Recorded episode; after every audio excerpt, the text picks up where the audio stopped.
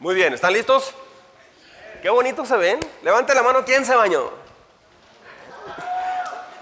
Usted tiene que levantarla si no se va a ver mal, solo se descubre el que no la levanta. Lo traicionó su, su yo. Yo no, ah, no se creas. Pero luego si la levantas estás contando mentiras. Ah, el día de hoy vamos a comenzar formalmente a usar la, la Biblia Nueva Traducción Viviente.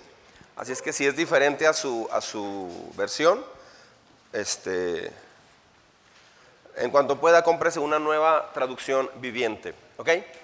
Ah, bueno, pues oramos para comenzar. ¿Qué les parece?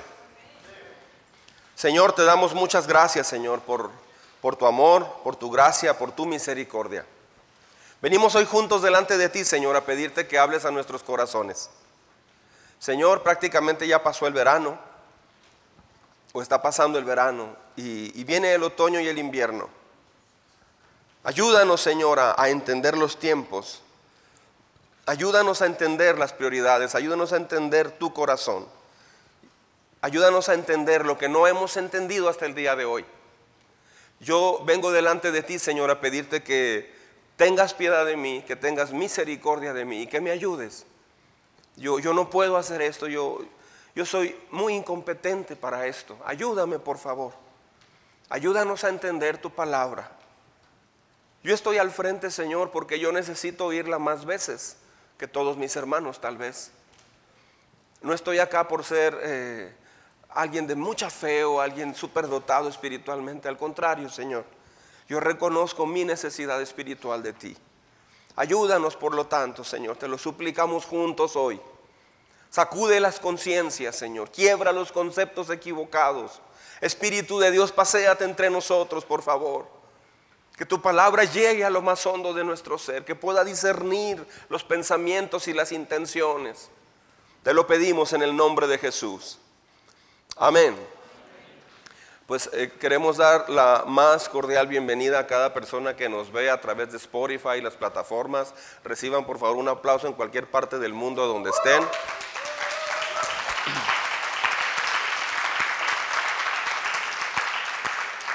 La semana que entra vamos a, dar una, un, nuevo, nuevas cifras de cómo vamos en Spotify. Y este, pues ahí están los temas, puede escucharlos. ¿Sí? Gracias a Dios por eso. Muy bien. ¿Están listos?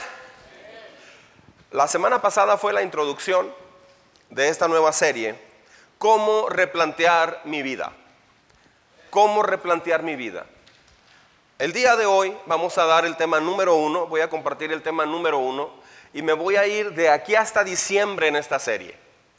Va a ser la serie más larga de este año, pero va a ser la serie donde Dios va a hacer estragos maravillosos en nuestras vidas. En esta serie va a crecer más que todo el año, le doy mi palabra. Nada más hágame caso, sígame, no se quede atrás y no se quede en casa. En esta serie Dios va a hacer cosas muy grandes y Dios va a, quitar los, argumentos, los conceptos, las ideas que, nos están estorbando para crecer. Ideas con las que ya crecimos en Cristo y que aparentemente pensamos que son buenas, verdades a medias o verdades que nos han dañado. Entonces, el día de hoy vamos a, comenzar. Le, quiero dar nada más un, un tip muy importante. Cuide cuando llegue a casa el día de hoy. No se enfrasque en ninguna discusión con alguien de la familia. No va a ayudar eso. Es tan importante lo que vamos a estar hablando toda esta serie empezando hoy, que el diablo va a hacer un trabajo muy fuerte, pero muy fuerte, para tratar de desequilibrar lo que usted ya aprendió, para tratar de robar y quitar lo que usted ya aprendió. Entonces, es, su responsabilidad no mezclarse en una plática acerca de religión, acerca del pasado de alguien, o si alguien quiere discutir con usted tenga mucho cuidado y guarde la palabra que Dios le dio, porque si se enfrasca en eso, se va a sentir culpable y va a decir, de nada me sirvió haber ido y se va a enfocar en eso. No haga caso, no discuta, métase con el Señor. Amén. Muy bien. El tema de hoy viene allí en su, en su devocional. Las primeras dos hojas están limpias para que usted pueda tomar notas. ¿Sí? Tomar notas es muy bueno porque toma notas de lo, que de, lo que te interesa, tomamos notas de lo que nos interesa. Entonces, el día de hoy vamos a ver ah, que replantear es ver la vida como Dios la ve. Es ver la vida como Dios la ve. En la primera hoja, en la parte de abajo, viene el tema de la próxima semana. ¿Cuál es? No los escucho. Replanteando lo que sabemos de Dios. Escuche bien lo que voy a decir esto. Eh, esto que voy a decir. La próxima semana vamos a ver, le voy a mostrar el carácter verdadero de Dios, el corazón verdadero de Dios. Si usted ha batallado para buscar a Dios, se ha sentido culpable, lucha mucho con tentaciones, hace eso, se siente desanimado por su pasado, no se siente digno con Dios, etcétera, etcétera, es porque no ha conocido realmente el carácter completo de Dios, ha tomado aparte solamente, ha tomado una parte solamente. La próxima semana le voy a mostrar en el nombre del Señor el verdadero carácter y el corazón de Dios. Porque no puedes seguir a Dios si no conoces realmente su carácter. Muchos tienen distorsionado eso. Yo me pasó, es algo que yo he vivido también en mi vida cristiana. Entonces, vamos a ver eso la próxima semana. Voy a ir anunciando tema tras tema. Así es que son, es una serie 100% evangelística. O sea, se espera que traiga amigos y familiares. ¿Sí? Eh, traiga por favor amigos y familiares. Es tiempo de compartir la palabra de Dios. En caminata bíblica era muy complejo porque si, si, ya, si, ya, vamos la, a, la mitad de, los, de las mímicas, alguien nuevo pues se, se, se, siente fuera, se queda fuera, pero aquí no. Esta serie es muy importante, hay que traer amigos y familiares. Amén. Muy bien, vamos a trabajar juntos en eso. Muy bien. Ver la vida como Dios la ve, eso es replantear. El problema es que vemos la vida de una manera muy diferente nosotros. Le voy a leer esto. En el tiempo presente, ¿cómo estoy y cómo me siento? Recuerdo que era primavera, pero era el verano lo que yo quería. Los días cálidos yo los anhelaba y las actividades al aire libre era lo que yo quería. Luego era verano. Pero no era verano lo que yo quería, yo quería otoño. Yo quería las hojas de colores, quería la brisa fría y seca. Era otoño, pero era invierno lo que ahora yo quería. La nieve hermosa y la alegría de la temporada festiva, navideña. Era invierno, pero yo quería la primavera. Yo quería el calor, yo quería ver la, a la naturaleza florecer. Yo era un niño, pero ya quería llegar a la edad adulta. Quería la libertad, quería el respeto. Luego tenía 20 años, pero eran 30 los que yo quería tener. Para ser maduro y sofisticado. Estaba a media vida, ya tenía los 30 pero ahora quería regresar a los 20, a la juventud maravillosa de los 20, el espíritu libre. Pasaron décadas y ahora ya era jubilado. Era la edad media la que yo quería, los 30. Una mente alerta, sin limitaciones. Mi vida se ha acabado y nunca pude lograr lo que quería. Eso sucede cuando no replanteas tu vida a la luz de la escritura. Eso sucede cuando tu vida no aprende a ver las cosas como Dios las ve. Abra conmigo su Biblia, por favor, en el Evangelio de Lucas. Lucas capítulo 24, versículo 27. Voy a leer varios textos de este capítulo. ¿Está conmigo? Muy bien dice entonces Jesús, bueno, déjenme pongo rápido contexto. Van dos, de los discípulos caminando eh, rumbo a Emaús. Ya acaban de crucificar a Jesús y los discípulos se dispersaron, los persiguieron, se refugiaron allá en un lugar y, van dos de ellos como a 11 kilómetros rumbo a Emaús y, y en, ese, en ese caminar van bien tristes, van bien desanimados, van muy deprimidos porque acaban de crucificar a, quien ellos eh, escucharon decir una y otra vez que era el Mesías, a Jesucristo. Entonces para ellos fue un golpe terrible. Nosotros ahorita estamos viendo ya la historia, todo lo que pasó, sabemos que resucitó, pero pónganse en el lugar de ellos. Pónganse en el lugar de ellos. Ellos vieron la gloria de Dios a través de Jesús y de pronto lo, crucifican sin, sin, que usara su poder para bajar de la cruz. No entendieron, no recordaron que Jesús tenía que padecer. Entonces iban completamente tristes, deprimidos, decaídos. Y, pasó algo bien interesante. Dice que cuando e, e, ellos iban caminando, se acerca Jesús a ellos. Eh, fue crucificado, pero eh, ya había resucitado. Entonces se acerca a ellos y los saluda y va caminando con ellos, pero ellos no lo distinguieron. No lo distinguieron. Me imagino que se quedó en ellos la imagen de, los golpes, de la sangre, de todo, y pues completamente ya este, ah, restablecido, resucitado, eh, eh, debe haber sido muy diferente. Así es que si usted en algún momento se ve al espejo y se siente como que no está tan guapo o tan guapa, en el cielo vamos a ser guapos, vamos a ser bonitos. Eso está bien, está bien chida. Ah, entonces, dice así, verso 27. Dice, entonces Jesús los guió por los escritos de Moisés. O sea, él se fue platicando con ellos, dice, y los guió por los escritos de Moisés y de todos los profetas, explicándoles lo que las escrituras decían acerca de él mismo. Para entonces ya estaba cerca de, estaban cerca de Emaús y al final del viaje Jesús hizo como que iba a seguir adelante. Dice, pero ellos le suplicaron, quédate con nosotros esta noche, ya que se está haciendo tarde. Entonces los acompañó a la casa. Repito, ellos no sabían que era Jesús, pero les explicó todo del Antiguo Testamento, les dio una caminata bíblica por el Antiguo Testamento y les explicó cómo el Mesías estaba profetizado en toda la escritura. Dice, entonces los acompañó a la casa. Al sentarse a comer, aquí va, tomó el pan y lo bendijo.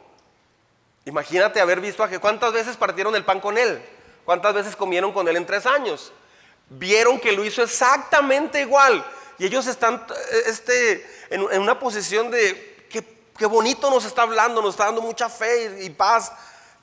Pero murió, dice, luego partió y se los dio a ellos. De pronto, aquí está, se les abrieron los ojos y lo reconocieron. Y en ese instante Jesús desapareció. ¡Oh, vaya encuentro! En ese instante Jesús desapareció. Ah, en menos de una hora estaban de regreso a Jerusalén. Son 10 kilómetros. Pedro, sé que corres. En una hora se aventaron 10 kilómetros. Es buen tiempo. Yo hago 27 minutos, pero ellos, ellos este, hicieron rápido. O sea, fue tanta la impresión. Imagínate el fin de semana tan desgarrador que pasaron y ver ese encuentro. Regresaron corriendo a Jerusalén, donde estaban los demás. Dice, ah, estaban de regreso a, eh, de regreso a Jerusalén. Allí encontraron a los once discípulos y a los otros que se habían reunido con ellos, quienes decían, el Señor ha resucitado de verdad. Se le apareció a Pedro, o sea, ya estaba el asunto así.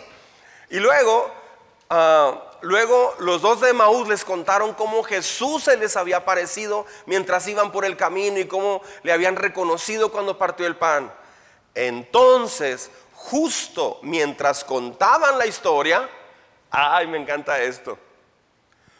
De pronto Jesús mismo apareció en pie en medio de ellos. La paz sea con ustedes, les dijo. Shalom. Wow. Pero todos quedaron asustados y temerosos. Pensaban que veían un fantasma. Mientras hablaba, Él les mostró sus manos y sus pies. Aún así, ellos seguían sin creer, sin creer. Eso está bien interesante, ¿eh? llenos de alegría y asombro. Entonces les preguntó, ¿tienen algo para comer? Entonces, bueno, ya le dieron un, trozo de pescado, etc. En el verso 45 dice, entonces les abrió la mente para que entendieran las escrituras. Ahí está. Y dijo, efectivamente se escribió hace mucho tiempo que el Mesías debería sufrir, morir y resucitar eso ya estaba escrito. Resucitar al tercer día. Impresionante pasaje del Nuevo Testamento.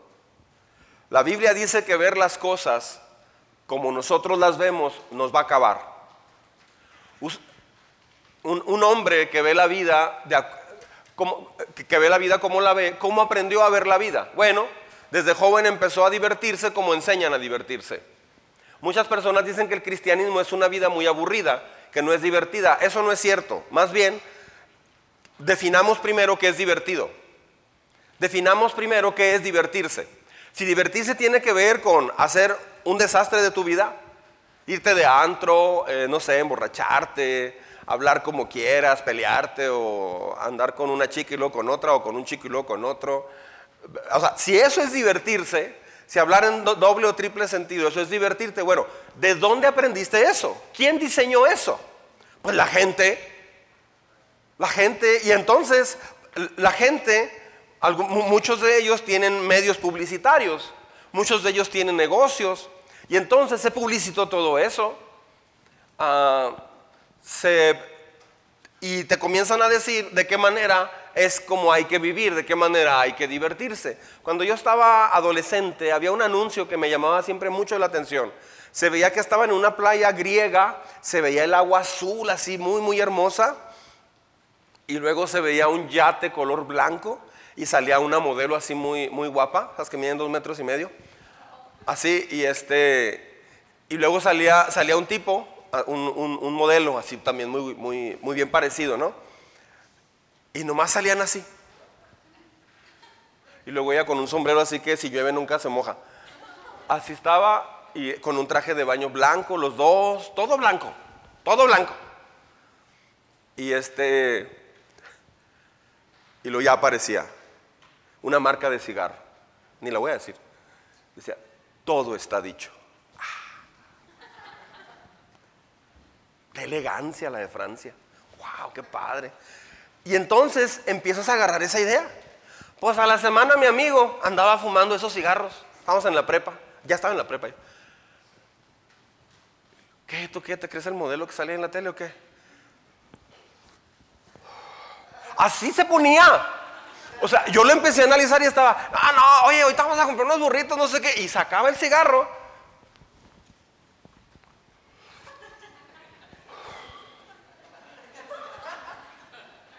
O sea, cierras los ojos, no ves a nadie, ves así, ves por encima de todo el mundo. Y si echas el humo por un lado, se ve mejor todavía. Como si hubiera salido del frío al calor, te tuerces la cara, algo así. Y luego vi a algunas amigas del salón también. No, gacha. O sea, dije, pues, pues ¿qué, ¿qué, onda? ¿A qué está jugando? ¿Qué? Yo me acuerdo que lo vi y le dije, ¿qué onda, David? Digo, ¿te ves bien ridículo, sabías?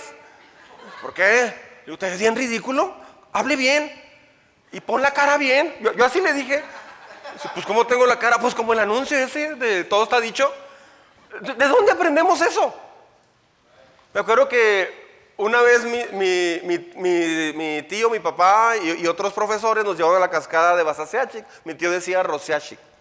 Y me acuerdo que fuimos, y yo me sentí muy emocionado porque en una de esas mi tío iba cantando canciones. E, e, e, ellos en su, en su estilo de ver la vida, ¿verdad? No estoy criticando, no, no. Este, de hecho lo tengo como un buen recuerdo, aunque era raro, pero lo tengo buen recuerdo. Teníamos 8, 9, 10 años. Iba yo con mis dos primos, iban Hugo y Beto, me acuerdo. Y estaban así los coyotes aullando en la sierra y la luna llena. Eh, era cuando la cascada de Basasiachi tenía mucha agua y no había todavía, estaba solo prácticamente, era acampar de veras. Y, me acuerdo que mi tío empezó a cantar una canción. Ay, ¿cómo decía? Decía, creo que Pedro le dice a Fabián, dale un trago a José Luis, que beba de ese mezcal para que se ponga feliz. Era una canción, creo que era de la banda del carro rojo, de, los Tigres del Norte, algo así era. Y pues, la cantaba, ¿no? En la noche con su guitarra y todo así. Y mi tío la adaptó. Hugo le dice a David, dale un trago al Betín. Eh, así todo. Pero iban a cometer un atraco porque vendían droga a los del carro rojo. Entonces, pero yo me sentía. Sí. Entonces, a veces, entre pláticas y, a, papás de mis amigos, no, no, usted todavía no tiene 18. Cuando tenga 18, se echa una cerveza conmigo. ¡Ay, qué chida! O sea, sí. Nomás a los 15 te daban chance a un traguito nomás, con limón y sal. Y ya. Pero eso se va quedando, se va quedando. Y luego eh, ves, ves películas o así. Dice, audiencia solo adulta. Ah, ok. O sea, ahorita no puedo, pero cuando sea adulto, entonces, van planteando tu vida. El mundo va planteando tu vida poco a poco y te va diciendo cómo son las cosas. Ahorita el problema es que hay un planteamiento de la vida a través, en, en, mi época, cuando yo era joven, adolescente y joven, en los 80s y 90s, había, ah, vamos a decir, 100 maneras de cómo eras influenciado a través de la escuela, amigos, televisión, películas, actores, eh, deportistas destacados, pero no había redes sociales, no había internet.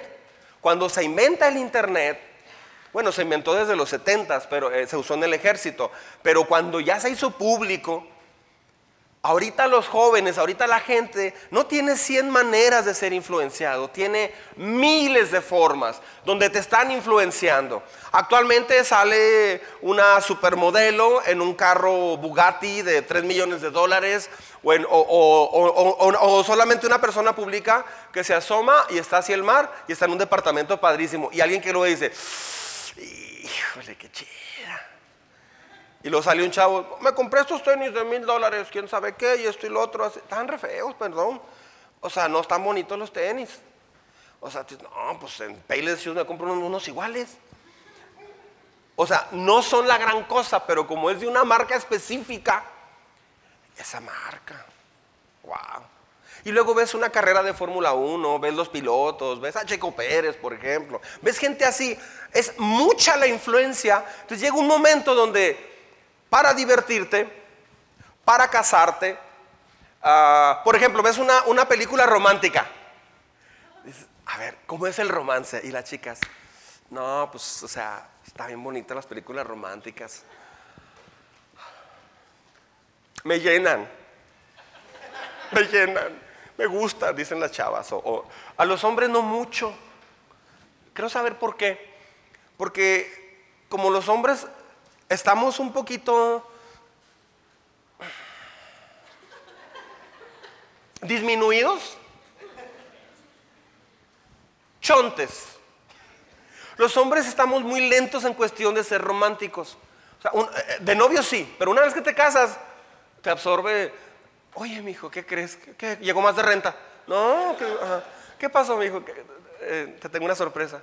Nos cortaron la luz. O sea, eh, entonces e, eso corta, corta el romanticismo en el hombre, pero la mujer se queda con, ganas de que, de que, él sea más romántico y por eso Dios le manda al hombre que, ame a su esposa. Entonces, pues de repente con, Lalo conoce a Lola en la película y, los persiguen en una moto y les disparan nunca les dan, por cierto. Así todo y de repente saca una resultera y tiene un helicóptero. Pero bueno, y, este, salieron, se conocieron y de repente se ve una escena donde abren la puerta de un cuarto de hotel o de la casa de, una, de uno de los dos y están teniendo ya relaciones sexuales. Lo ve un adolescente y dice, ah, ok. En la primera cita puede, puede llevarte a su habitación, se vale. Entonces, ahorita tienes una generación de mujeres y de, y de hombres que creció con, esa influencia, más, a padre, más, a padre, más aparte, la, la, pornografía ya se hizo abierta para todo el mundo. La, pornografía es muy fácil conseguirla ahora.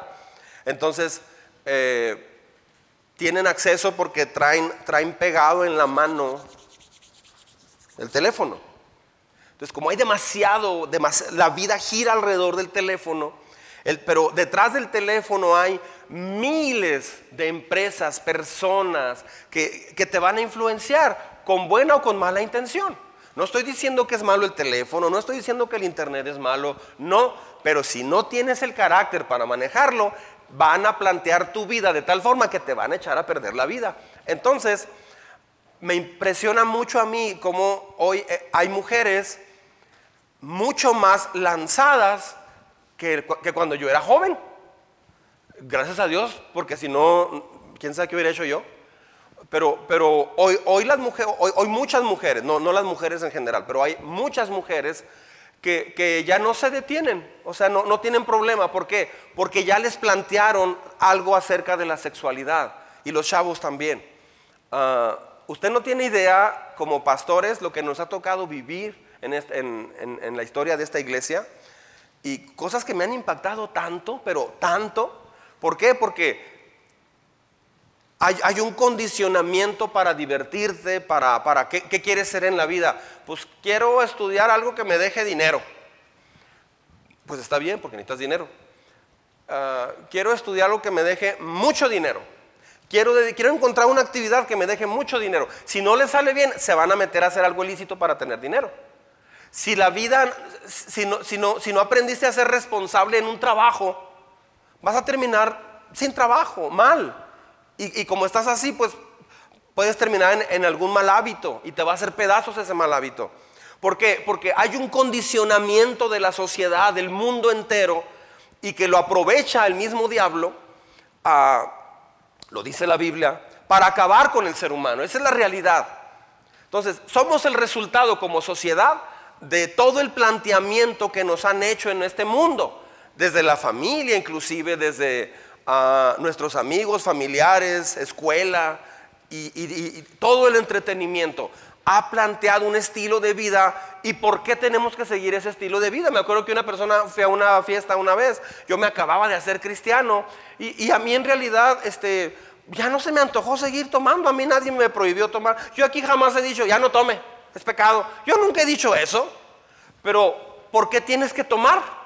Me acuerdo que era mi amigo, ora, tómate una. Así me dijo, ora, ora. O sea, como oro y tómate una. Digo, no, ya no, ya no tomo. Tenía 18 años. Ya no tomo. "Ah, ¿Por qué no? ¿Y por qué sí? Así le, ¿Y por qué sí? Porque tú tomas. Si tú te tiras de cabeza también yo, mi mamá me decía eso. Este, no, no, está bien. ¿Y qué vas a tomar? Un vaso de leche con un plátano. Y le dije a la mamá de mi amigo, señora, ¿tiene un plátano y un vaso de leche? Sí, mi hijo sí tengo. Y me sacó mi vaso de leche. Ahí estaba yo a los 18 años con mis amigos de la prepa, con, quienes yo antes de vez en cuando en algún baile sí, sí tomaba. Mamá, ya se lo había dicho. Ya había confesado eso. Y es el momento donde te lanza la mirada profunda. ¿Le están viendo? Híjole. Ah, pues ahí estoy, platicando con la señora de recetas de chilaquiles y no sé qué más. Eh, así, platicando de la vida. Y aquellos ahí, no, sí. Y, empecé a analizarlos de una manera diferente. Yo, yo, yo fui a la iglesia unas veces y lo dejé de ir. En ese periodo de rebelde donde dejé de ir, me pasó eso. Pero al mismo tiempo dije, ¿y por qué hago lo que tengo que hacer? Había una frase en la tele que salía, siempre hay uno en tu camino. Y, y que fuera sí. ¿Soy el único grande aquí o qué? ¿Alguien oyó esa frase alguna vez? ¿Siempre hay uno en tu camino? Ok, gracias. Y este, pues ahí, ahí vendían cerveza. Entonces, yo, yo dije, me está condicionando mis amigos. Me están condicionando. ¿Por qué? Entonces empecé a contarles chistes bien, todo normal y todo, porque ya había ido como cinco veces a la iglesia. Entonces dije, ¿por qué no puedo pasármela bien padre y sano sin Dios? ¿Me está siguiendo? Porque yo no quería compromiso con Dios todavía. Sin embargo, me gustaba lo que Dios decía, y me pero no me gustaba cuando tenía que seguir el plan que Dios tenía para mi vida. Ahí es donde entraba en conflicto con Dios. Era simpatizante nada más. Sí, Señor, te amo, pero de lejos. No tanto para seguirte. Pero en ese proceso empecé a analizar y- y los empecé a ver. Perdón si alguien se siente mal por lo que voy a decir, pero ¿qué, qué? ¿Cuántas llevas? No, pues tres. Y empecé a ver a mis amigos. No me estoy burlando de la gente, estoy hablando de mis amigos. Y si me ven, ni modo, lo siento, pero así era. ¿Qué, ¿Cuántas llevas? Y luego otro le decía a otro, "¿Qué, ¿cómo andas? No, pues más o menos. Dije, ¿esto es un chiste o qué es? O sea, ¿esto es un chiste? ¿De veras es un chiste o qué? Y así, ahorita mu- mucha gente dice, es que tengo que sacar adelante a mi familia y se meten a trabajar 18 horas, sábados y todo. ¿Por qué? Porque piensan que el trabajo es lo más importante. Se olvidan de los valores más importantes y su vida se les acaba. ¿Por qué? Porque alguien los condiciona de que tienes que tener dinero. Tus hijos te necesitan a ti. Entonces, siempre hay diferentes formas de ver las cosas. En este día y en esta serie completa yo le voy a explicar todo, todo eh, un punto de vista muy diferente a la luz de cómo Dios ve las cosas. Si usted está casado sabe, y, tiene hijos, hay diferentes maneras de ver las cosas. Eh, hay hijos que ven una cosa y el otro hijo o la otra hija ve otra cosa. Siempre hay más de una forma de ver las cosas. Mucha atención en esto. Lo importante no es cómo lo ve usted ni cómo lo veo otra persona. Lo importante aquí es cómo Dios ve las cosas. Típicamente es, ¿y tú cómo ves el asunto?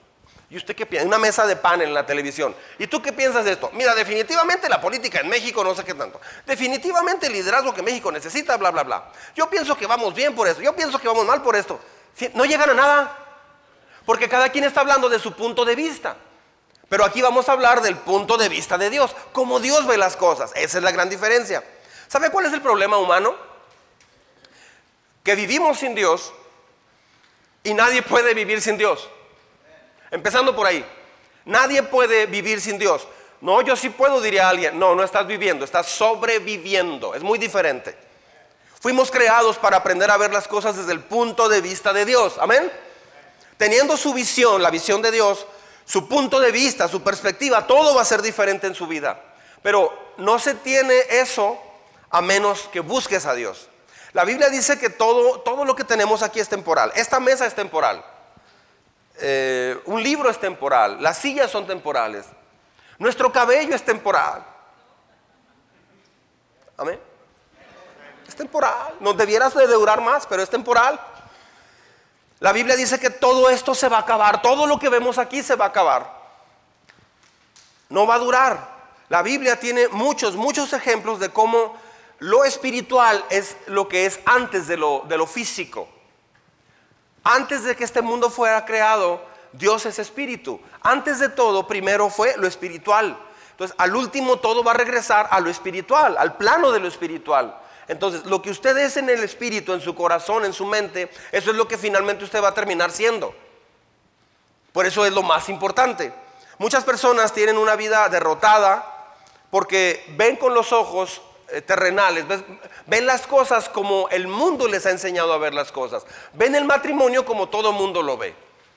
Ah, eh, cuando hay una reunión de matrimonios, o sea, entre amigos me refiero, se acostumbra a que se hace mucha, mucha burla tanto de la mujer como del hombre.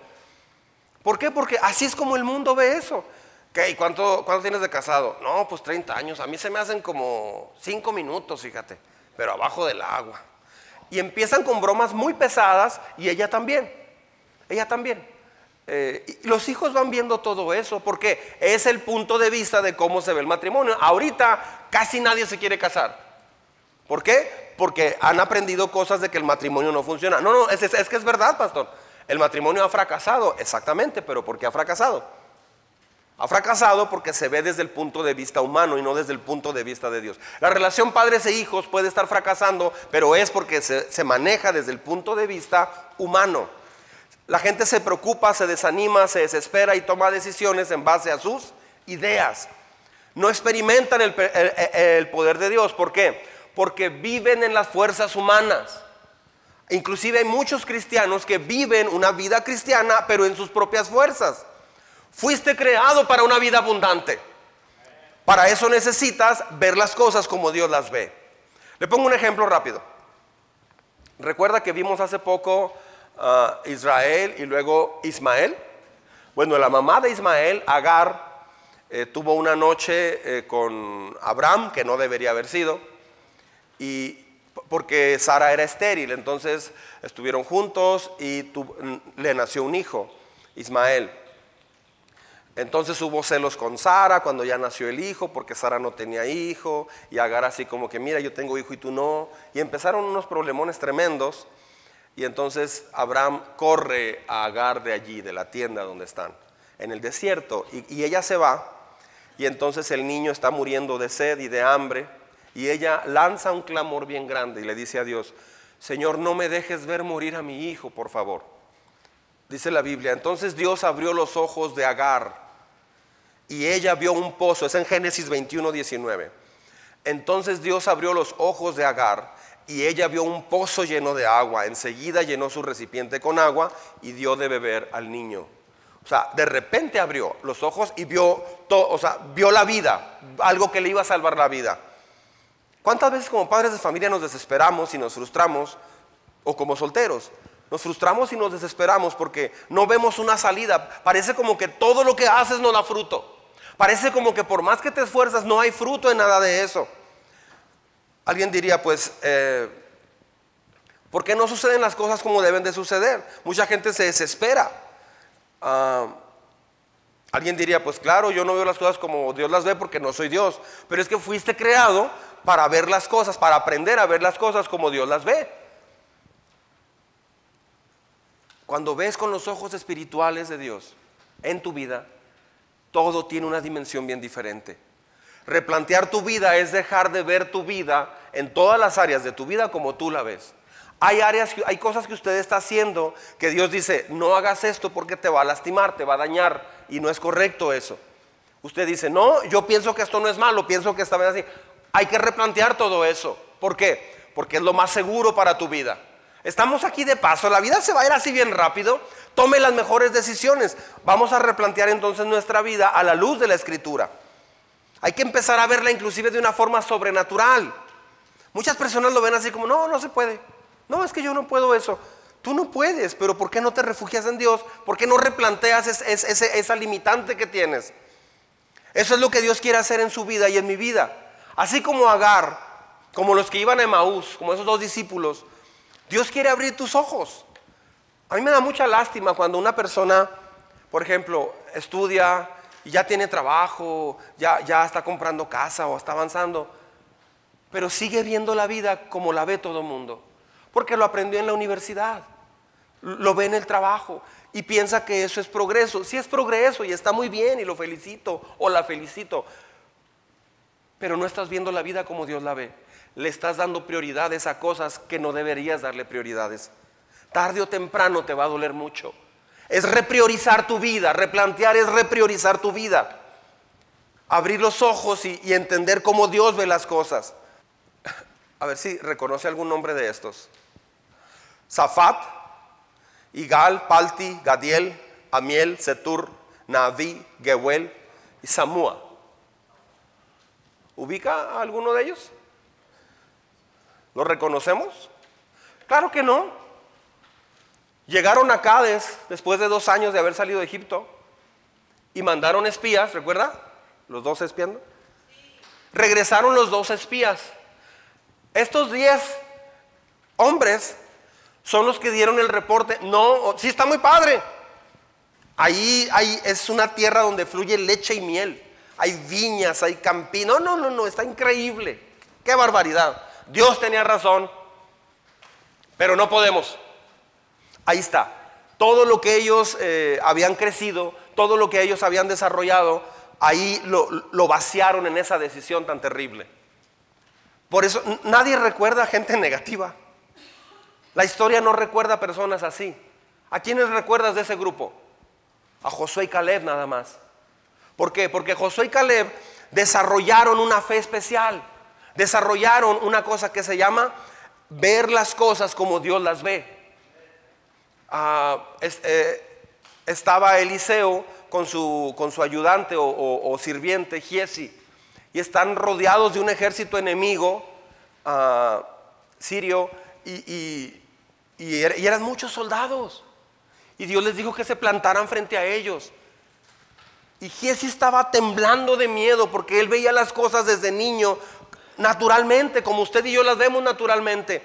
Pero venir a Dios te enseña a ver las cosas de una forma sobrenatural, de una ver, las, ver las cosas de una forma muy distinta a las fuerzas humanas. Escuche, no puedes vivir la vida cristiana con tu razonamiento humano, eso no es posible.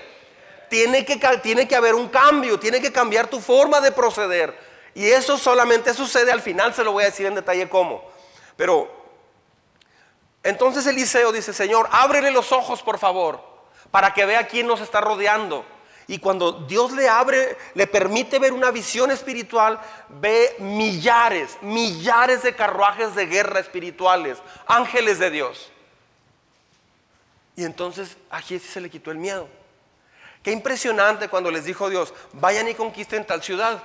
¿Y cómo sé que tú vas al frente de nosotros, Señor? Antes de que nosotros salgamos a pelear. Ah, no se preocupen, van a oír el crujir de las ramas de los árboles. Ahí es que el, ángel del Señor ya va delante de ustedes.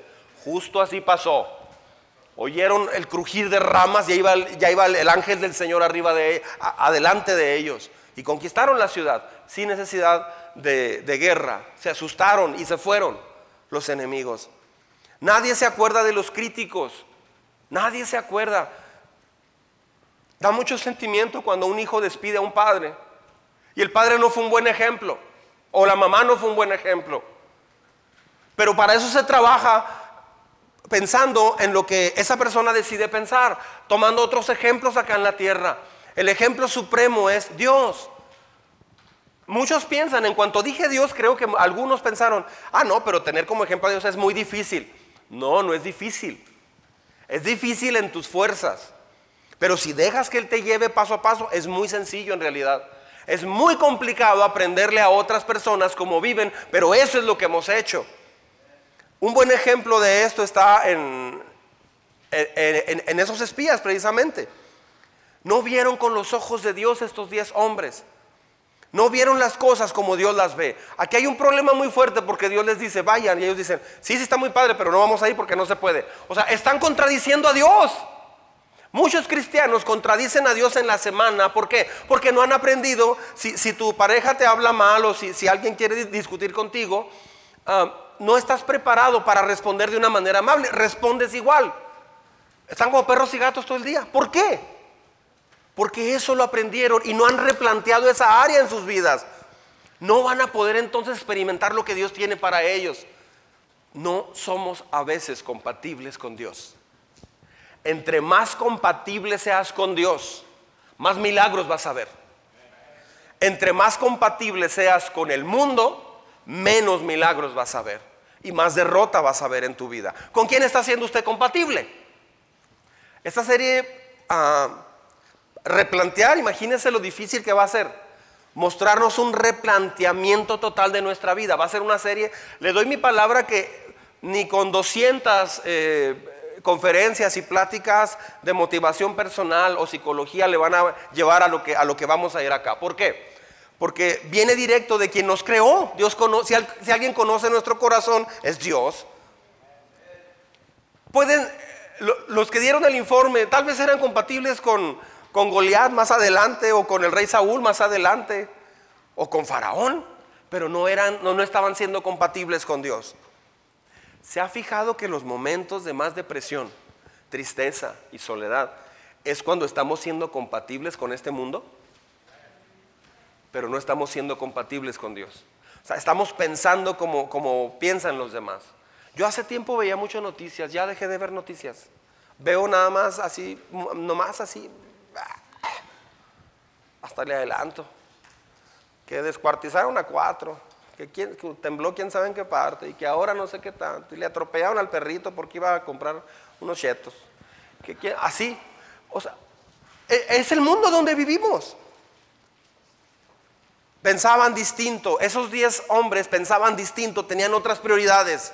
Aprendieron a medir sus fuerzas eh, y su capacidad en base a ellos, no en base a Dios. Dios Dios no necesita de tus capacidades, ni tus genialidades. Dios necesita tu confianza en Él. Es todo. Dios no necesita tu capacidad ni tu genialidad. Necesita tu confianza. Nada más eso. Deja que Él haga en tu vida. Nos encanta, entrando el año Dios mediante, voy a compartirles una serie de Moisés de ocho semanas. Es una serie muy importante. Pero me interesa, me, da mucho sentimiento la vida de Moisés porque Moisés decía, tengo, es que no tengo mucho que ofrecer hasta batalla para hablar. Porque nosotros pensamos que para servir a Dios necesitamos tener capacidades. No, Dios ya te dio capacidades, pero no van a salir esas capacidades si no dejas que Dios las saque de ti, que salgan en Dios. Josué y Caleb dijeron, sí se puede, vamos, vamos a hacerlo porque Dios, Dios lo ordenó. Los demás dijeron, no tenemos la capacidad, pero ellos decían, tampoco nosotros, pero Dios sí. Nos convertimos en lo que pensamos. O sea, nos convertimos en lo que pensamos. Cuando un papá, un hombre, una mujer se comienza a sentir víctima, realmente va a vivir como víctima. Decidimos en base a lo que pensamos. Todo inicia en tu pensamiento. Por ejemplo, un adulterio, una pelea, un enojo, juzgar a la gente, envidia, todo eso comienza desde nuestra niñez y se va armando en nuestro estilo de vida diario. Por eso replantear es tan importante. Entonces, necesitamos replantear nuestra manera de pensar. Ahí es donde está el meollo del asunto. Ahí está el problema. La Biblia dice que del pensamiento sale todos los problemas del ser humano. Solo le voy a mencionar un punto el día de hoy y voy a entrar a ese punto. Entonces, ¿cómo se hace? ¿Cómo se le hace para replantear nuestra manera? ¿Por dónde comenzamos? ¿Cuál es el primer paso para hacer eso? O sea, ¿cómo se le hace para un corazón que ya tiene mucha información por muchos años, según la edad que cada quien tenga? ¿Cómo le haces para transformar esa manera de pensar? No se puede en dos horas. Tiene que ser un trabajo arduo. Bueno, punto uno y único. No vendrá un milagro de afuera a cambiar tu mente. Eso es una mentira que necesitamos cortar, un engaño que se tiene que quitar. Tenemos que empezar por ahí. Ese es un, un obstáculo grandísimo. Muchos cristianos que no logran avanzar en un área están esperando que de afuera, de alguna forma milagrosa, venga un milagro y cambie su mente. Y entonces el cambio se lo están dejando totalmente a Dios. Señor, tú cámbiame, algo de afuera me va a cambiar. Tal vez esta predicación me va a cambiar completamente. No, no hay ni una predicación, ni un retiro, ningún canto que te vaya a cambiar de repente. No hay nada de eso. Es todo una decisión y un proceso. ¿Sí? El éxito depende de dos cosas principales, que es en este punto. La primera, la presencia de Dios en tu vida. Eso es lo primero que yo le invito a hacer, a replantear en su vida inmediatamente. La presencia de Dios en tu vida. Mire lo que dice la Biblia en Josué. Vamos a ver dos textos. Josué 1.5. Qué impresionante versículo. Conocido de siempre. ¿eh? Dice, ¿lo leemos juntos? Dice, nadie podrá hacerte frente mientras vivas pues yo estaré contigo como estuve con Moisés. No te fallaré ni te abandonaré. O sea, la victoria está asegurada. ¿Por qué? Porque Dios va a estar con Josué. Entonces, ¿cuál es el trabajo de Josué? Ir a Dios.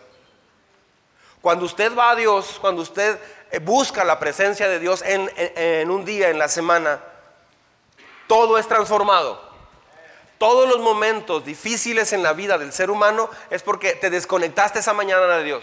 Te desconectaste tres días seguidos de Dios. Te desconectaste toda la semana de Dios.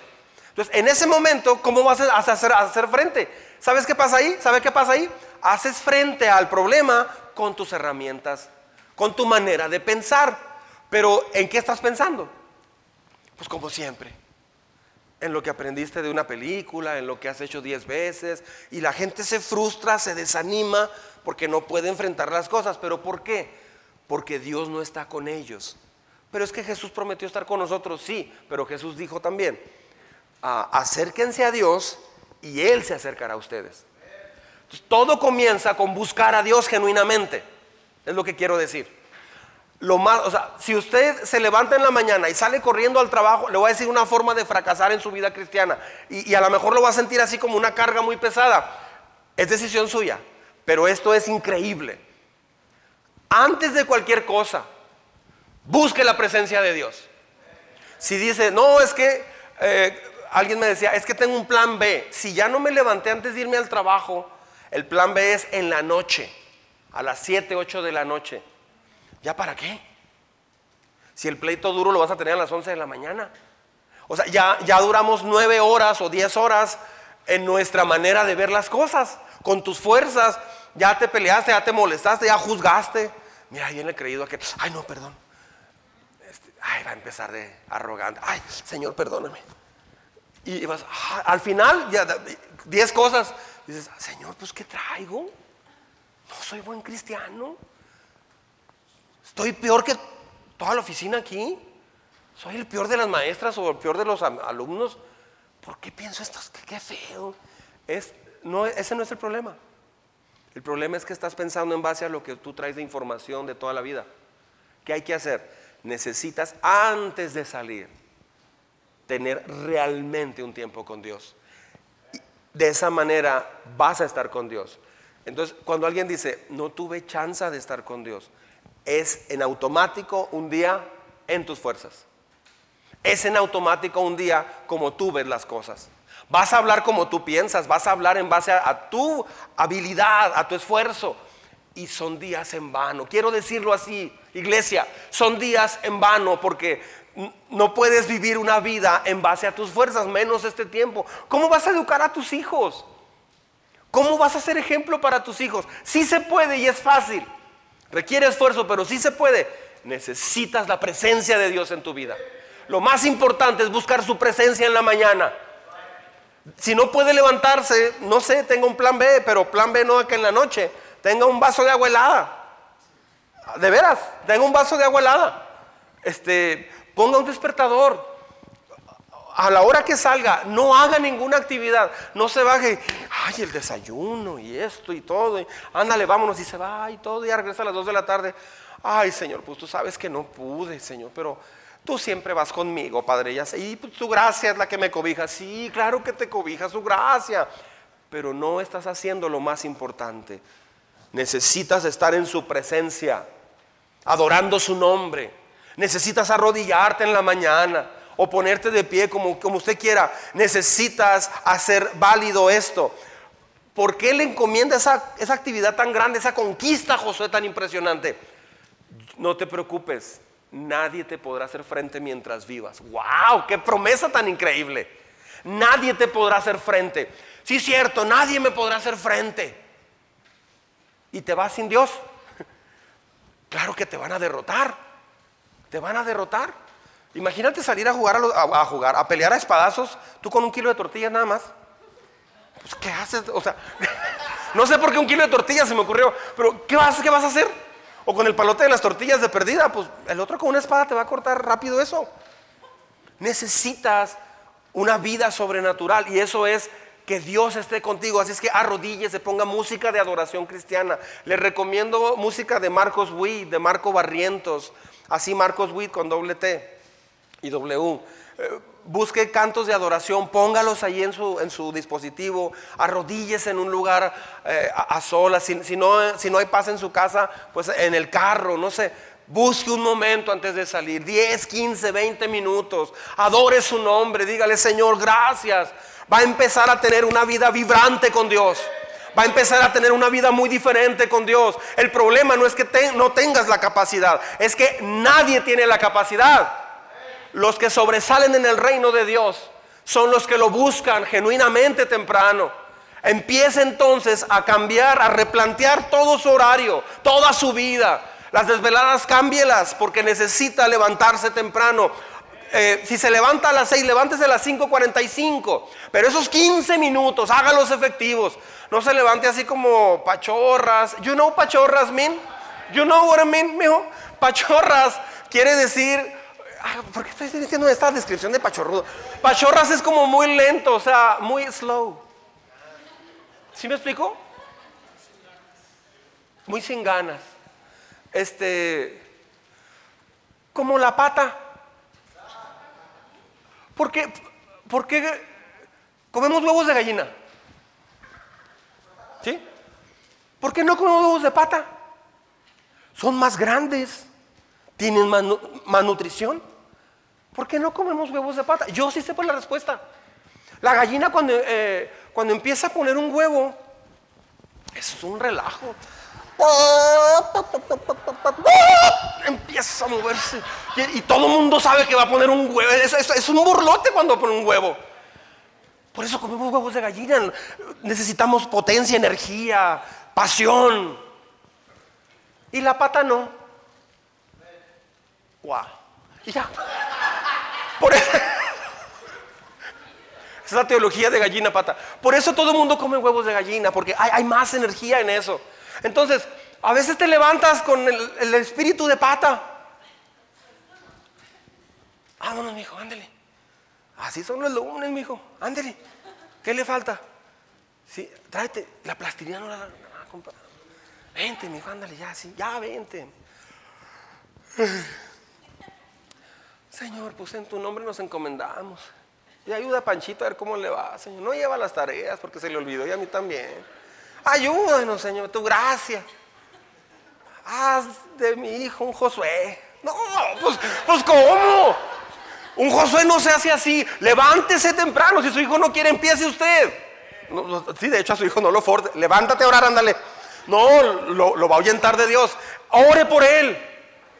En las noches cuando su hijo se duerma, alguna vez al mes por lo menos, vaya y dígale o cada semana, eh, déjame orar contigo y ore con él, pase un tiempo con él antes de que se duerma.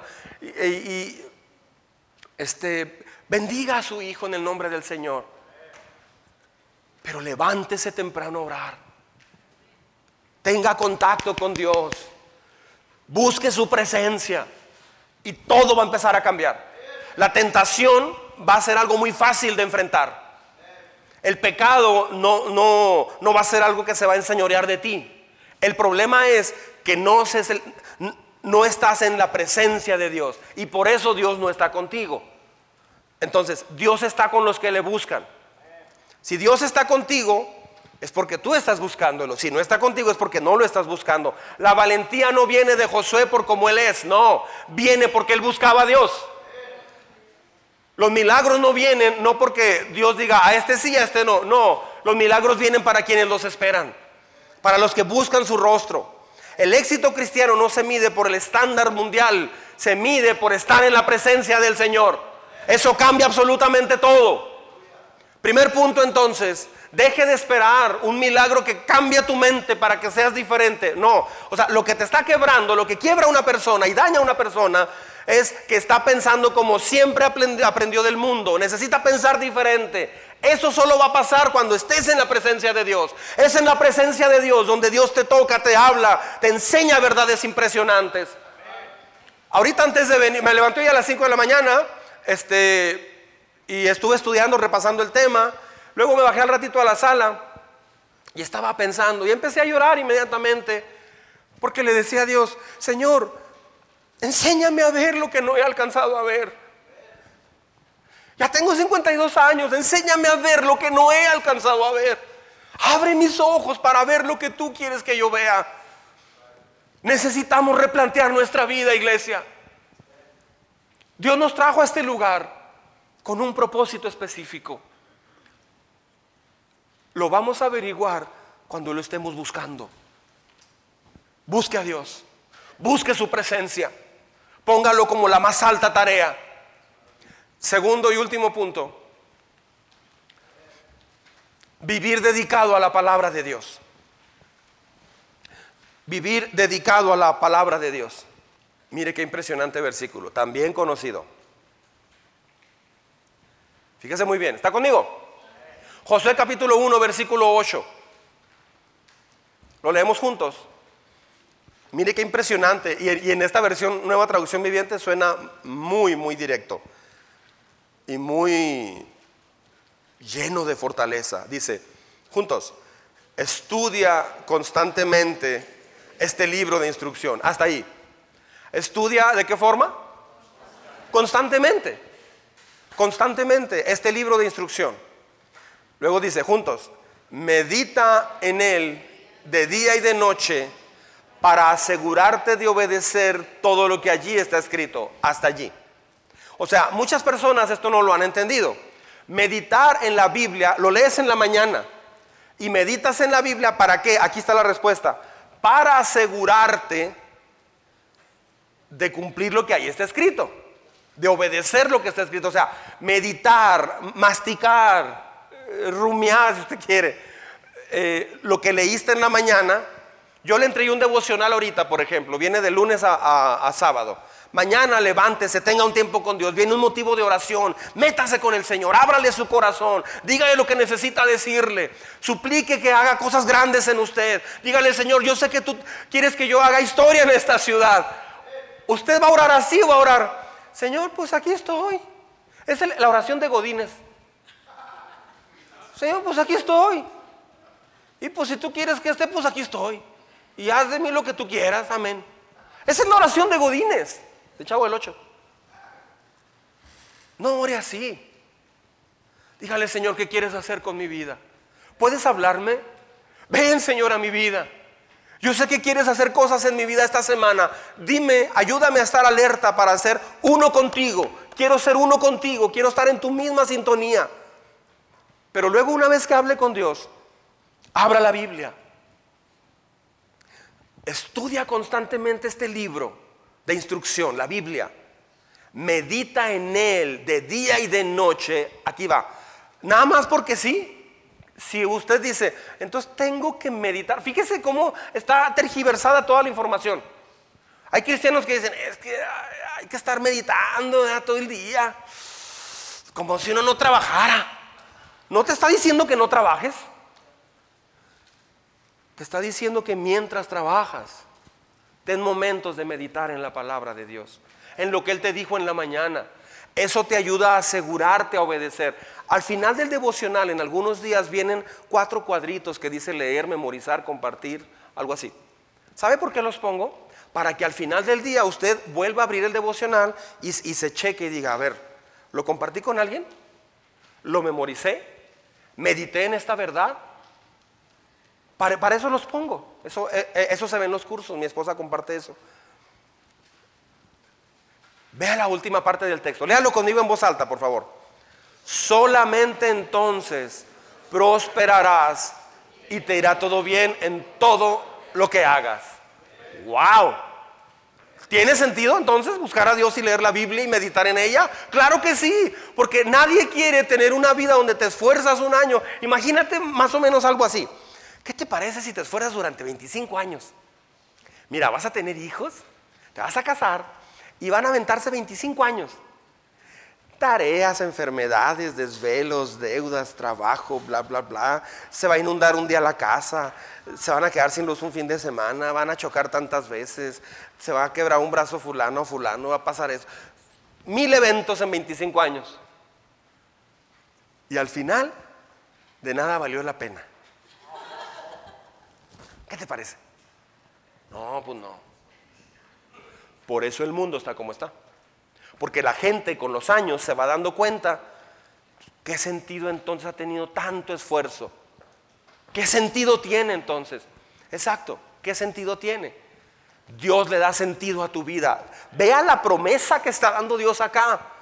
Dice, solamente entonces prosperarás y te irá bien en todo lo que hagas. Dice, en todo lo que hagas. ¿Quiere decir que no va a haber problemas? Sí los va a haber, pero vas a enfrentarlos sin problema. Un problema lo enfrentas sin problema. Pero para muchos un problema es el problema. Es un problemón. Es el espíritu de Godínez. A ver, Godínez, yo, ¿por qué yo? O sea, todo se le es un problema. Deje de esperar que algo cambie su forma de pensar. Lo que va a cambiar tu forma de pensar es la palabra de Dios. Es la Biblia. Es lo que va a cambiar tu forma de pensar. Es lo que Dios diseñó. Así es que entre más vaya la Biblia, entre más busque su presencia, esas dos cosas, tu vida va a ser totalmente replanteada por Dios. Tu vida va a ser muy distinta. Vas a tener una fortaleza que no tenías. Vas a tener una sabiduría que no sabes de dónde sale. Vas a tener una fe inconmovible. ¿De dónde va a venir eso? De tu tiempo con Dios. ¿De tu fortaleza? No, de la fortaleza de Dios sobre tu vida.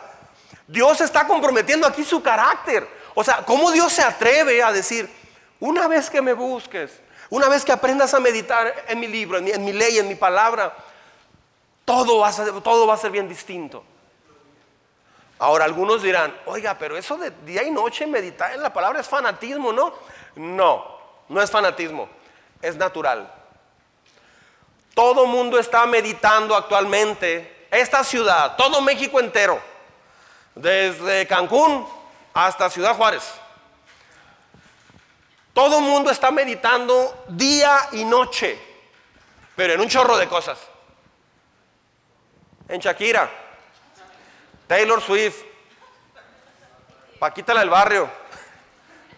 Fue mucho cambio, ¿eh? Están meditando en películas. Desde películas de Tintán hasta las películas, no sé, la más reciente, Megalodón. Oh, ¿viste el tiburonzote? y la gente va, todo el mundo medita 24 horas. De veras. Otros se acuestan. Hijo, ¿cómo les vamos a pagar mañana eso? Eh? ¿Qué hubiera pasado si en la prepa?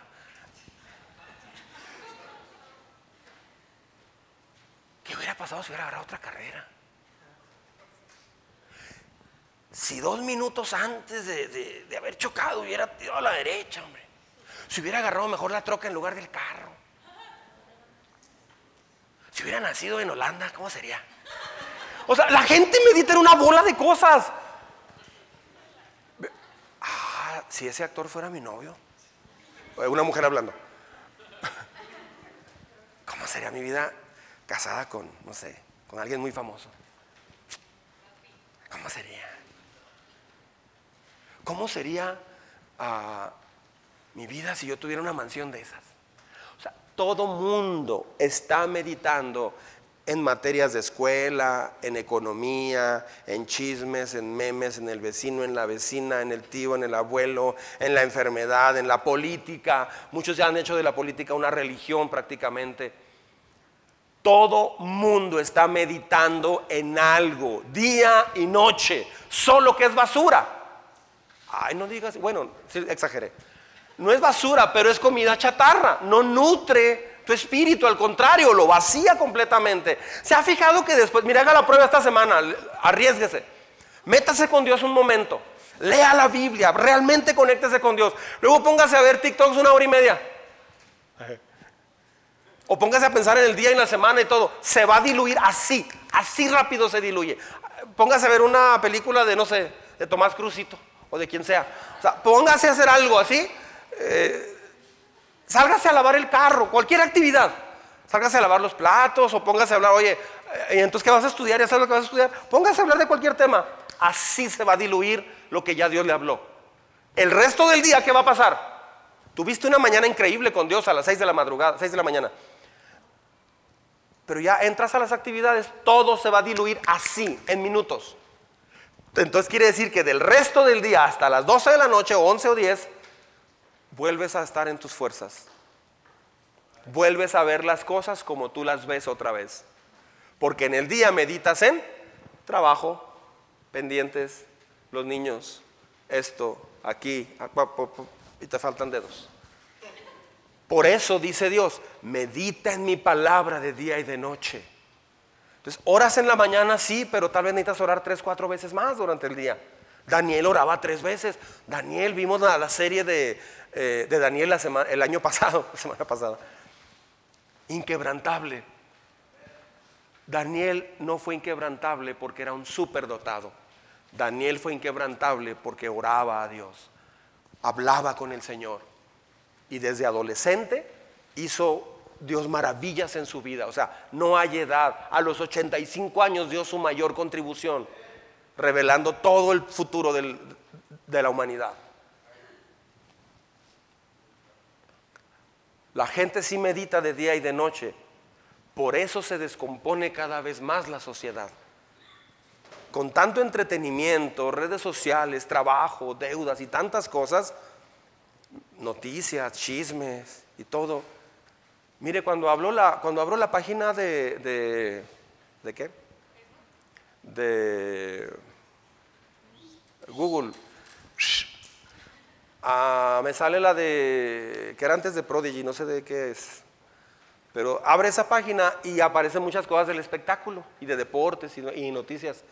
Y te están apareciendo hasta cinco cuadros, pum, cambiando, pum, pum, pum. Cuando abro para escribir y buscar algo, estaba buscando, por ejemplo, versículos de, algo para esta predicación.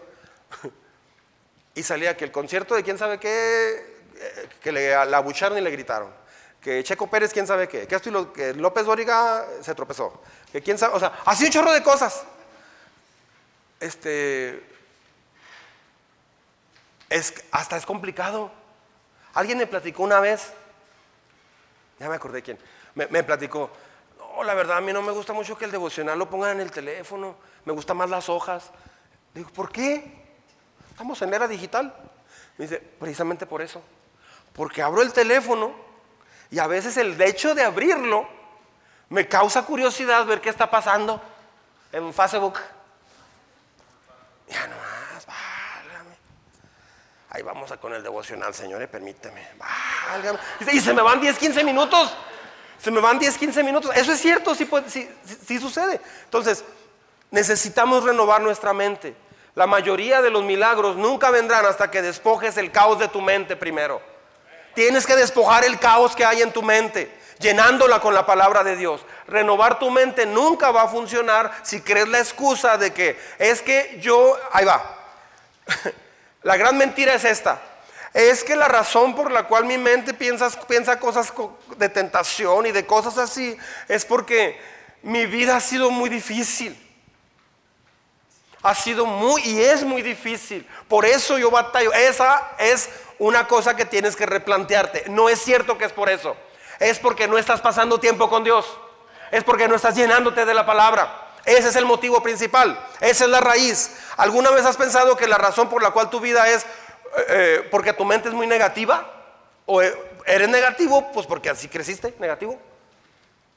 ¿Sabes por qué tienes tanto, hay, tanto desánimo, depresión, culpabilidad, soledad, fracaso? Porque tú decides meditar en todo ello. La persona decide meditar en eso. De noche y de día, en vez de pensar en lo que Dios dice. Dios te quiere enseñar a ver las cosas como Él las ve, pero lo va a hacer de la forma en que te metas a su presencia y busques en su palabra día y noche. Vamos a recordar cómo he hecho tanto esfuerzo en vano Voy a sacar el video de 1998, cuando me ridiculizaron tan feo mis amigos, cuando pasó esto y pasó aquí, estaba bien enfermo y me iba bien mal y hasta perdí mi trabajo. Voy a recordar eso y lo pones. Y empiezas, qué duro fue de veras. Qué duro. Durísimo. ¿Y acabas enojado o deprimido? ¿Por qué? Tú decidiste meditar en eso. Dios dice, no medites en nada de eso. El problema es eso. Luego vas con alguien, un profesional, oiga, me siento deprimido y vacío y flaco y sin ilusiones. Bueno, flaco es una bendición. Pero, a ver qué es, vamos a meternos a su niñez, vamos a esto, bla, bla, bla, y a ver, atraiga las fuerzas de no sé qué, y eh, haga así cosas, no sé, para que pueda quitarse toda esa vibra. No, necesitas darte cuenta, hablar con Dios y decirle, Señor, perdóname porque estoy recreando en mi mente pecados que cometí, etapas difíciles, lo que alguien me dañó, y eso vuelve a generar resentimiento en mi vida. Perdóname. ¿Qué quieres que haga? Eso cambia automáticamente tu vida. Dice la Biblia, voy terminando. Las semillas que cayeron, hablando de la parábola del sembrador, las semillas que cayeron entre los espinos, perdón, las semillas que cayeron en el camino representan a los que oyen el mensaje, pero enseguida viene Satanás y lo quita. Eso sucede. Esto lo enseñó Jesús. Las semillas que cayeron entre los espinos, es otro ejemplo, representa a los que oyen la palabra de Dios. O sea, aquí, por ejemplo. Pero muy pronto, lo que les estaba diciendo, el mensaje queda desplazado. ¿Por qué? Por las preocupaciones de esta vida el atractivo de las riquezas y el deseo de otras cosas. Así que no se produce ningún fruto. Qué impresionante, o sea, así o más claro.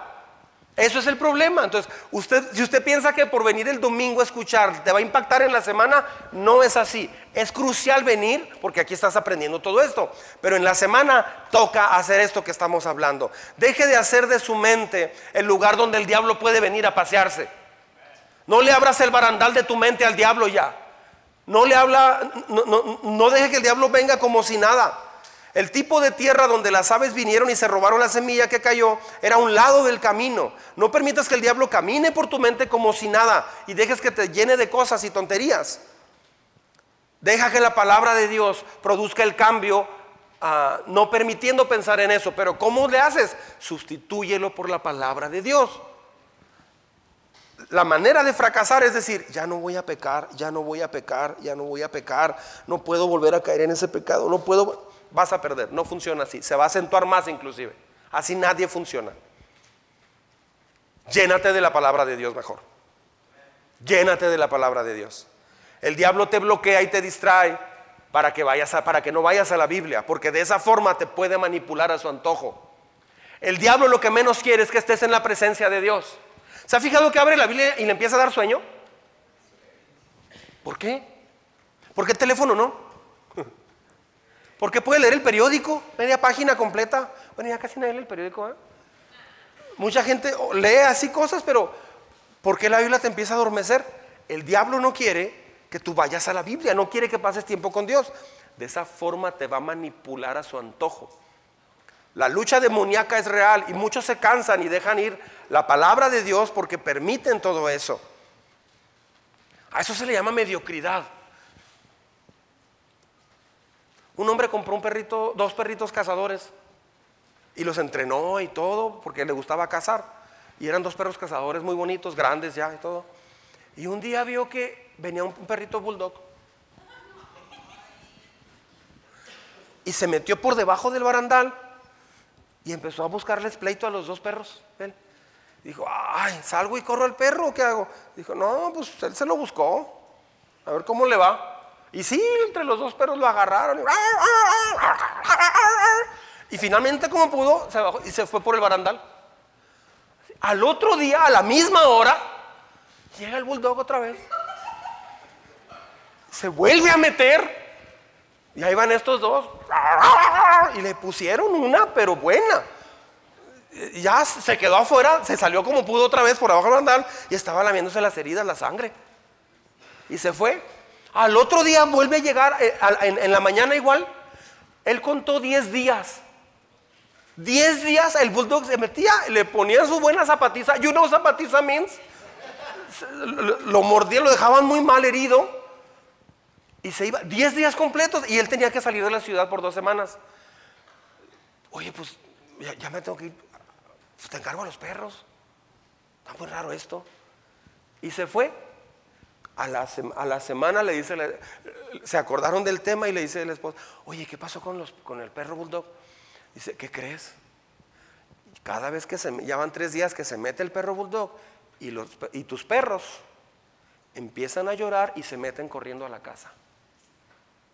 O sea, ellos le, le ganaban al perrito, pero fue tan constante, fue tan constante que ya le aprendieron a tener miedo. Así funciona el diablo. Te dejas que te ponga pensamientos y no haces nada, o vienen pensamientos de tu corazón y no haces nada. Llega un momento donde te va a dar miedo esos pensamientos y vivir. ¿Por qué? No sirvo para eso. No, es que no estás poniéndole un alto a los pensamientos. Esto en realidad es como un discipulado gigante para todos. La palabra llega a tu corazón, pero las aves la roban. Israel pensó que necesitaba más milagros. No eran los milagros lo que necesitaba Israel. Murieron víctimas en el desierto porque pensaron, necesitamos ver más milagros. Nadie vio más milagros que ellos. Los fariseos creyeron esa misma mentira, que si Jesús hacía milagros más portentosos, más grandes, ellos iban a ser muy diferentes. No, no, no fue eso. No le creyeron a Jesús. A pesar de todo lo que Jesús hizo, resucitó muertos, etcétera no fueron convencidos. No me malinterprete, los milagros son maravillosos. Pero el mismo sol que derrite el hielo puede endurecer el lodo. Depende de cómo la persona decida. Los milagros son así, son para aquellos que tienen hambre de Dios. Son para aquellos que deciden buscar a Dios con todas sus fuerzas, como su última oportunidad. Esta semana, iglesia, con mucho cariño he preparado este mensaje que Dios me dio directamente para todos ustedes y para mí. Vamos a vivirlo. Vamos a vivirlo. No lo escuche y diga, qué buen tema. No, vívalo. Haga suya esta palabra. Abrace esta palabra. Póngala en práctica. Experimente a Dios. Si usted hace esto y Dios no se manifiesta a su vida durante una, dos, tres, cuatro semanas, un mes, yo dejo de ser pastor. Así de sencillo. Le doy mi palabra que Dios va a hacer estragos en su vida maravillosos. Amén. Póngase de pie, vamos a orar. Vamos a orar. Medite brevemente en esto que le voy a decir. No importa lo mal que se ponga la vida, puedes descansar en una verdad increíble. Dios no va a dejar de amarte.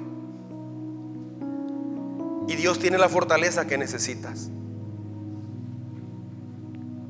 Tal vez a veces queremos renunciar a, tu compromiso, a nuestro compromiso con Dios. Pero Dios nunca te va a dejar ir. Te puedes alejar un tiempo de Él. Su gracia y su amor siempre te van a estar buscando. Siempre.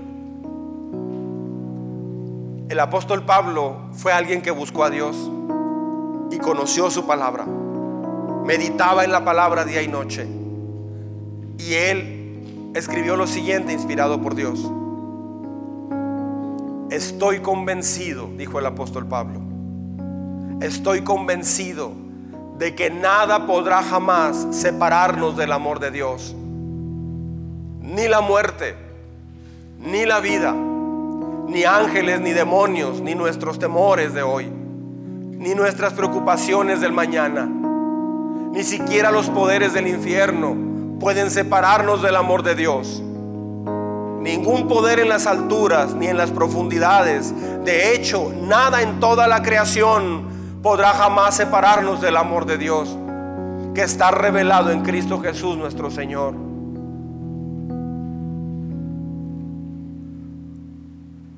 Puedo replantear mi vida radicalmente porque Dios ama que, replantee mi vida. Dios ama que deje de pensar como yo pienso y que comience a pensar como Él piensa. Iglesia, llénate de su presencia. Búscalo. Llénate de su palabra. Llénese de su palabra. Estamos en el cierre de este año, el último trimestre. Cierra este año como el mejor año de toda tu vida. Cierra este año de rodillas ante Dios en la madrugada. Cierra este año oyendo los despertadores en la mañana para orar. Cierra este año leyendo la Biblia y meditando en ella. Cierra este año viendo milagros, viendo el cielo abierto para ti. Cierra este año restaurando relaciones, Cierra este año siendo más humilde como Jesucristo. Pasa tiempo a solas con Dios, iglesia. Pasa tiempo en su palabra. Pasa una vida en su palabra.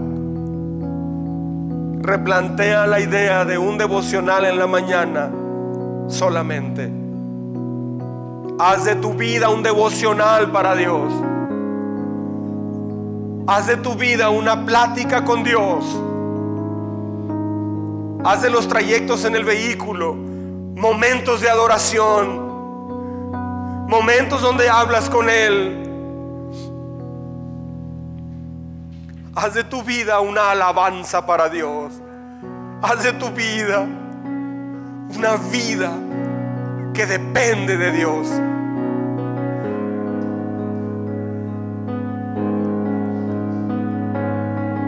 Todavía ni siquiera orarás a Dios y Él te dirá, ¿qué necesitas, hijo mío? Señor, venimos delante de tu presencia.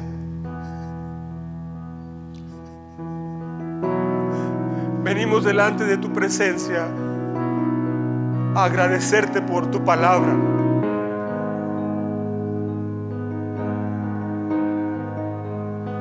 Nada nuevo nada nuevo, pero al mismo tiempo tan nuevo. Gracias Señor, por enseñarnos el qué y el cómo y cuándo. Todo el que quiera, ore conmigo.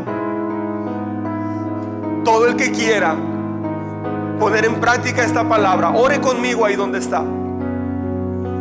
En el lugar donde esté y en el país donde esté. Señor, perdóname.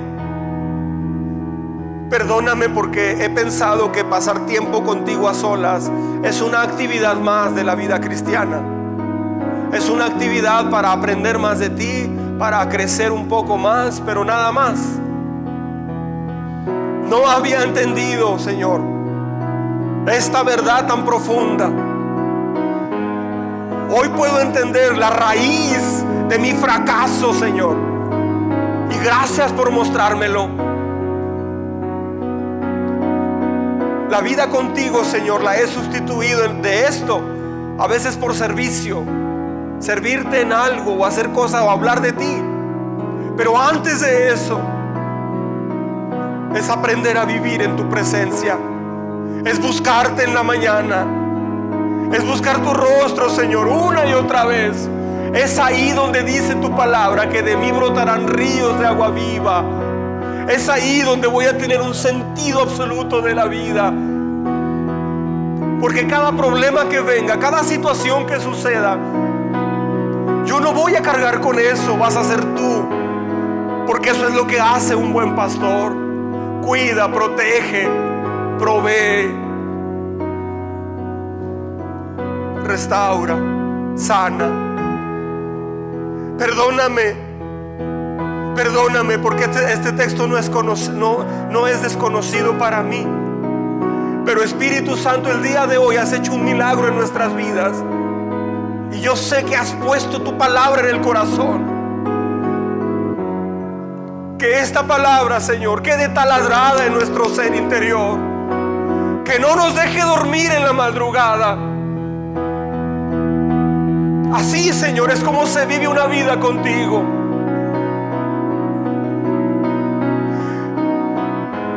Hace siglos la gente moría por tu palabra. Hoy la gente muere por no leer tu palabra pero la tenemos disponible, Señor, en variedad de colores y sabores.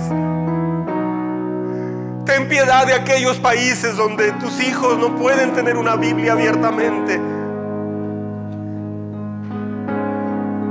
Dígale al Señor, ayúdame Señor. Ayúdame a tomar decisiones para ti. Yo decido replantear mi vida en base a lo que tú me estás hablando hoy.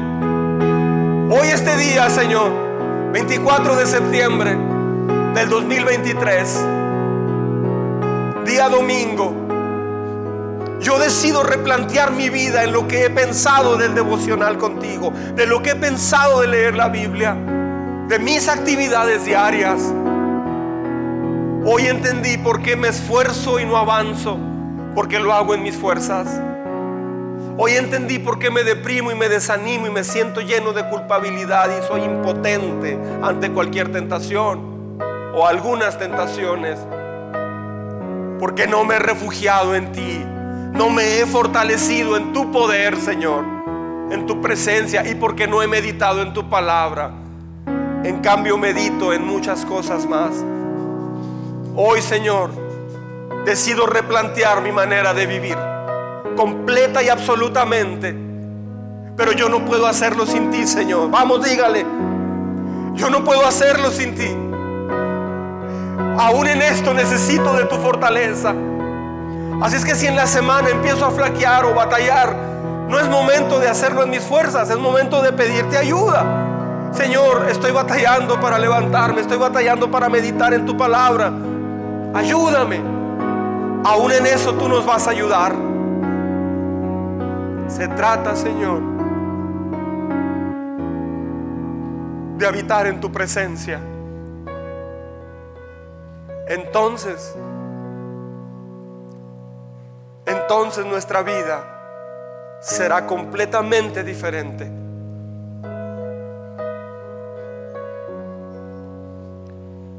Entonces veremos milagros de familias transformadas. Entonces veremos milagros de mujeres que no tenían un propósito,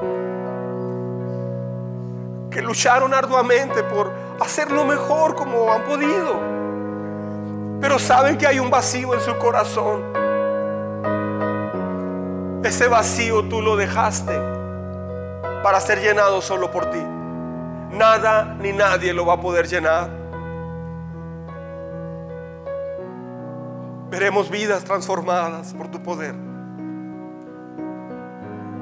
Te damos gracias, Señor, juntos, por tu amor, que nunca deja de ser. Gracias por tener este privilegio de oír esta palabra que viene directo de ti. Gracias, Señor. Gracias, te adoramos. Puede decirle a Dios allí donde está usted. Dígale, Señor, te doy gracias. Agradezcale. Tenga un momento con Él aquí mismo. Abra sus labios, exprésele una palabra de gratitud, exprésele cómo se siente. Si tiene miedo de algo, dígaselo en este momento.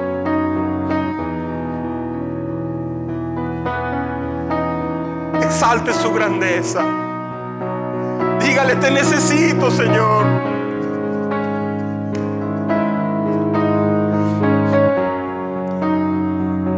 Si tiene duda, dígale, Señor, tengo duda. Quisiera conocerte plenamente. Dígaselo.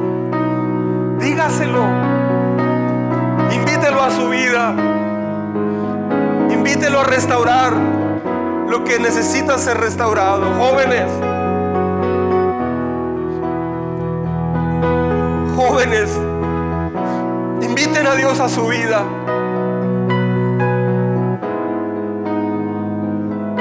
Para vivir en su presencia.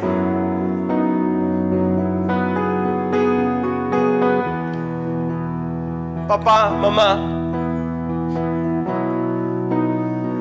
No es fácil. Nadie dijo que era fácil. Invita a Dios a tu vida. Invítese usted a la vida de Dios. Porque Él si quiere. En este momento, por favor, deje de pensar.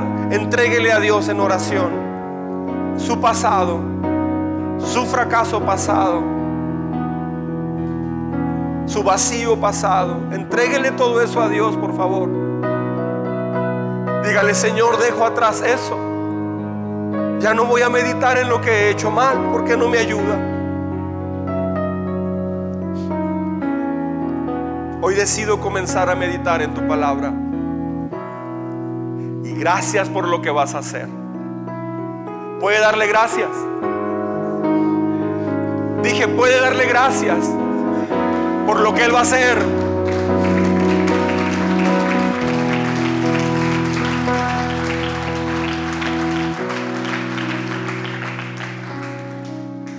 Señor, podemos ver la tumba vacía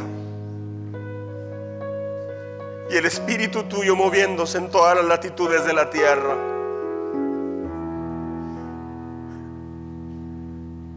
Gracias por lo que vas a hacer. Gracias por lo que vas a hacer. En el nombre de Jesús. Amén. Amén. Palabra de Dios.